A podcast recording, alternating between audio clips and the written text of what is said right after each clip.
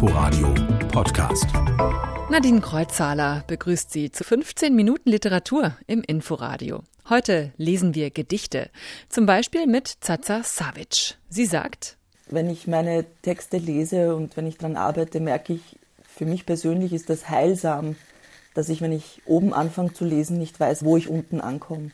Und ich denke so als Bild für diese jetzige Zeit, was ich, wenn man sagen darf, spannend fände, ist, was ist danach oder wohin bewegen wir uns? Und ich hoffe mal nicht zu dem eins zu eins, wie es vorher war. Und das meine ich jetzt eher positiv. Nur Mut für das Ungewisse, das sagt Zaza Savic. Und um Brüche, Identitäten und Gewissheiten, die ins Wanken geraten, geht es in ihrem Gedichtband Teilchenland. Darüber spreche ich mit ihr. Außerdem neue Lyrik von Kerstin Preiwus. All das gleich in Quergelesen. Herzlich willkommen. Erstmal gucken wir wie immer auf die literarische Woche. Nora Bossong darf sich in diesem Jahr über den Thomas Mann Preis freuen. Das wurde Anfang der Woche bekannt. Völlig verdient, finde ich, bekommt die 38-Jährige den Preis. Mit 25.000 Euro ist er dotiert. Sie ist eine der vielseitigsten Autorinnen, die wir haben. Sie schreibt Essays, Romane und Gedichte. Herzlichen Glückwunsch also. Die Verleihung ist am 12. November in Lübeck. Könnte also gut sein, dass sie wieder live stattfinden kann. Ohne große Feier musste die Dichterin und Schriftstellerin Ulla Hahn an ihrem 75. Geburtstag am Donnerstag auskommen. In den 80ern hatte sie die deutsche Lyrik auf den Kopf gestellt. Viele dürften Ulla Hahn auch als Romanautorin kennen. Vorher war sie Literaturwissenschaftlerin und Redakteurin beim Radio. Ich glaube, jedes Stück, jedes Gedicht und vor allen Dingen aber auch die beiden großen Romane haben mich ein Stück freier gemacht. Zu dieser Freiheit gehört auch Mut. Mut ist vielleicht auch ein Schlüsselbegriff für mein Leben. Ulla Hahn. Ihr neuer Gedichtband Stille Trommeln soll im Herbst erscheinen. Soweit der Blick in die Woche. Was passiert in unseren Köpfen, wenn wir nachts die Augen zumachen? Das fragt sich Kerstin Preiwus in ihren neuen Gedichten. Taupunkt heißt das Buch, das Ihnen ARD-Kulturredakteurin Anna Hartwig jetzt vorstellt. 22 Uhr 58 und 12 Sekunden, gleich Nacht. So präzise ist der Beginn von Kerstin Preivus neuem Gedichtband. Auch sein Ende. 9 Uhr 49 und 43 Sekunden, gleich Tag.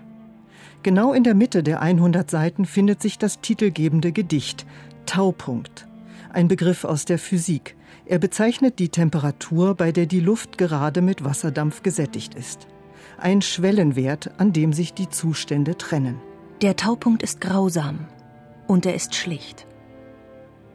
Man sieht ihn nicht, aber empfindet was. Er schöpft aus sich. Und er hat recht. Schön wäre es, jetzt zwölf Stunden zu schlafen, selbst die Neurosen schlüpfen dann nicht, so heißt es zu Beginn, indem der Begriff der Apnoe, also das Aussetzen der Atmung im Schlaf, eine zentrale Rolle spielt. Was geschieht während der Nacht? Wie viel sich bewegt, wenn nur das Denken sich legt?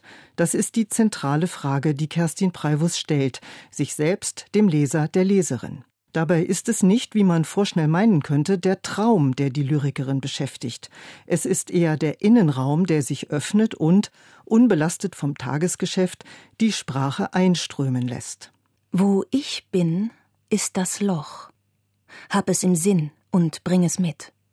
Hallo, mein Laut, mein Kauderwelsch, meine Durchreiche und Zwischenreich auf dem Weg durch die Nacht kommen die Gedichte an etlichen wunden Punkten vorbei. Tod, Liebe, Kindheit, Schmerz. Die Stacheln, die man von Geburt an mitbekommt, richten sich mit den Jahren auf und verhärten die Erinnerung zum Punkt, so heißt es. Preivus Sprache berührt das Unterbewusstsein, entwickelt einen tiefen Sog, den man sich nicht entziehen kann. Bei all den schmerzhaften Punkten, was immer hilft und erdet, ist die Natur. Naturmetaphern durchziehen alle Gedichte. Im Schilf sind wir viele, schwanken leicht. Inmitten seiner gräserbleichen Raserei sieht das verbrannt aus, abgefuckt. Sandlinsen, wohin du blickst, Barrieren aus abgestorbenen Zellen. Ein Ringen nach Luft hört auf, ihr pflanzliches Röcheln. ihre geräuschlose Wut. Leben ist brüchig, ohne Brüche ist Schluss. Selbst wenn du dir ein Bild daraus schnitzt und es als Holzschiff ins Wasser lässt, schwimmt es. Und selbst wenn du den Blick drauf hältst, siehst du, ich schwöre, den Untergang nicht. Bilder, die bleiben. Taupunkt. Die neuen Gedichte von Kerstin Preiwus. Erschienen ist der Band im Berlin Verlag. Kerstin Preiwus ist auch dabei, wenn vom 7. bis zum 11. Juni das Poesiefestival ins Internet zieht. Das Haus für Poesie hat sich viele Gedanken gemacht und ist schon seit Montag mit all seinen Veranstaltungen im Netz. Jeden Montag um 19.30 Uhr gibt es jetzt Online-Veranstaltungen auf dem Kanal für Poesie. Kerstin Preiwus ist am 6. Juni bei der langen Versschmuggelnacht dabei, im Rahmen des Poesiefestivals, wenn kanadische und deutsche DichterInnen aus ihren Werken lesen. Unter dem Motto Planet P finden Lesungen, Slams, Gesprächsrunden, Interviews und Workshops statt. Dabei sollen auch neue Formate entwickelt werden. Die Lyrikszene aus 29 verschiedenen Ländern trifft sich mit ihren Fans statt in Berlin im Internet. Teilchenland. So heißt das Lyrikdebüt von Zaza Savic. Studierte Architektin, freie Autorin und Ausstellungskuratorin ist sie in Berlin. Und erschienen ist ihr Debüt im Verlagshaus Berlin kurz vor der Krise. Ich habe mit Zaza Savic über ihren Band gesprochen. Es geht darin um Brüche, um Umbrüche und schwankende Identitäten, um Mehrsamkeit, wie sie es nennt, und Loslassen von Gewissheiten. Warum gerade das jetzt Trost spenden kann, auch darüber haben wir gesprochen. In einer Videokonferenz. Zaza Savic saß bei sich zu Hause, ich bei mir im Wohnzimmer. Naja, wobei, so besonders ist das ja alles schon gar nicht mehr. Ist ja fast schon Gewohnheit, oder?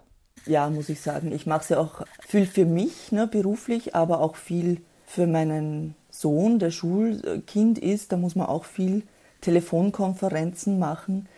Und ich habe auch schon einige Streams für meine Lesungen gemacht. Man wird plötzlich Profi. Ja. genau, so geht es mir auch. Teilchenland. Was ist das denn für ein Land, von dem Sie da schreiben und welche Teile fliegen da umher? Diese Einzelteile sind mögliche Antworten auf Fragen nach, wer bist du und wer bin ich und wo kommt wer her oder was macht wen aus oder an was äh, kann ich mich festhalten. Jedes der vier Kapitel in dem Buch ist ja mit einem serbo-kroatischen Wort überschrieben. Ähm, ich glaube, Sie können sie viel besser aussprechen als ich. Deswegen würde ich Sie bitten, mal zu erzählen, was denn das für Begriffe sind. Das erste Kapitel heißt Obris. Das ist die Kontur, der Umriss. Das zweite Kapitel heißt Utopia, die Utopie. Das dritte Kapitel heißt Tielo, der Körper. Und das vierte Kapitel ist die Illusia, Illusion. Also wenn man schon diese Begriffe so aneinander reiht, sieht man also zum Beispiel nach Körper die Illusion oder ist äh, die Kontur, der Umriss nicht mehr als eine Utopie eigentlich. Und ja, da schlage ich gleich mal den Bogen zu jetzt jetzt ist für mich eine wunderbare Zeit für Utopien, die man sich überlegen könnte. Ist diese Zeit, in der wir gerade sind, also auch etwas, das Sie inspiriert? Also literarisch in meiner Arbeit läuft die Arbeit mehr oder weniger genauso wie vorher. Ich habe meine Spracharbeit, die sich aus Gedanken, Begriff, Sounds, Bildern zusammensetzt. Die funktioniert halt rein technisch nicht so gut, weil ich nicht allein bin, weil Homeoffice mit Homeschooling nicht funktioniert, für mich nicht. Also arbeite ich häufig nachts. Diese Corona-Thematik ist so, dass es ist tatsächlich ein neuer Text entstanden auf dem Blog fürs Literaturforum Brechthaus da war die Frage, ob wir Autorinnen nicht zu dem Thema Social Distancing Ideen hätten oder einen Text. Aber so direkt, dass ich jetzt über Corona viel schreibe, das würde ich jetzt noch gar nicht sagen. Ihr Lyrikband äh, Teilchenland. Ich würde vorschlagen, dass wir einmal äh, reinhören in diesen Text. Beschreibe, was im selben Moment wird, nicht verewigt zerstört und daraus entsteht die andere, marmorne Echo. die Prägung auf das Ursprüngliche in ihrer Fleischlichkeit eingeht, es nur verrottet und verschwindet, noch genauer als davor. Es geht um Prägung, um etwas, das verschwindet und etwas, was neu daraus entsteht. Was ist denn das hier? Das weiß ich nicht, was neu entsteht. Das, ja, es ist ja hier zum Beispiel von der Ursprünglichkeit und Fleischlichkeit die Rede und das ist auch im weitesten Sinn so etwas wie Herkunft. Wo komme ich her? Wo gehöre ich dazu? Und wie verforme ich mich? Klar, auch aus, aus meiner Biografie. Mehrsprachigkeit, verschiedene Kulturkreise, das sind halt so die Themen nach dieser Identitätsfrage. Also sowas kann ja gar nicht konsistent sein, so kontinuierlich. Das ist doch nicht mehr möglich. Und warum sollten wir das eigentlich wollen? Inwiefern geht es da um Ihre eigene Zerrissenheit zwischen Identitäten auch? Also meine Eltern kommen aus dem sozialistischen Tito-Jugoslawien und die kamen Anfang der 1970er Jahre nach Österreich, wo ich dann auch geboren wurde. Ich wurde aber eben geboren als ähm, sozialistisches Kind bin auch Pionierin geworden, Tito-Pionierin. Ich hatte das äh, teilweise Glück, dass ich in so einer Kleinstadt, behüteten Kleinstadt aufwuchs, die einen großen Bildungsanspruch hatte und die sowohl meine Muttersprache förderte, aber mich halt auch mit der deutschen, äh, österreichischen Kultur stark fütterte, leider auch zu stark mit dem Katholizismus und so. Aber wenn man so drüber schaut, was ist jetzt die Prägung? Die Prägung ist, dass einfach so viele einzelne Elemente auf mich eingeprasselt sind und versucht haben zu sagen, okay, das bist du, das bist du, das bist du. Äh, wieso passt Ihre Lyrik auch möglicherweise gerade gut in diese jetzige Situation der Krise, in der wir alle sind? Wenn ich meine Texte lese und wenn ich daran arbeite, merke ich, für mich persönlich ist das heilsam, dass ich, wenn ich oben anfange zu lesen, nicht weiß, wo ich unten ankomme. Und ich denke so als Bild für diese jetzige Zeit, ich möchte jetzt das nicht wegreden, dass Leute daran sterben können, dass äh, Existenzen daran zugrunde gehen.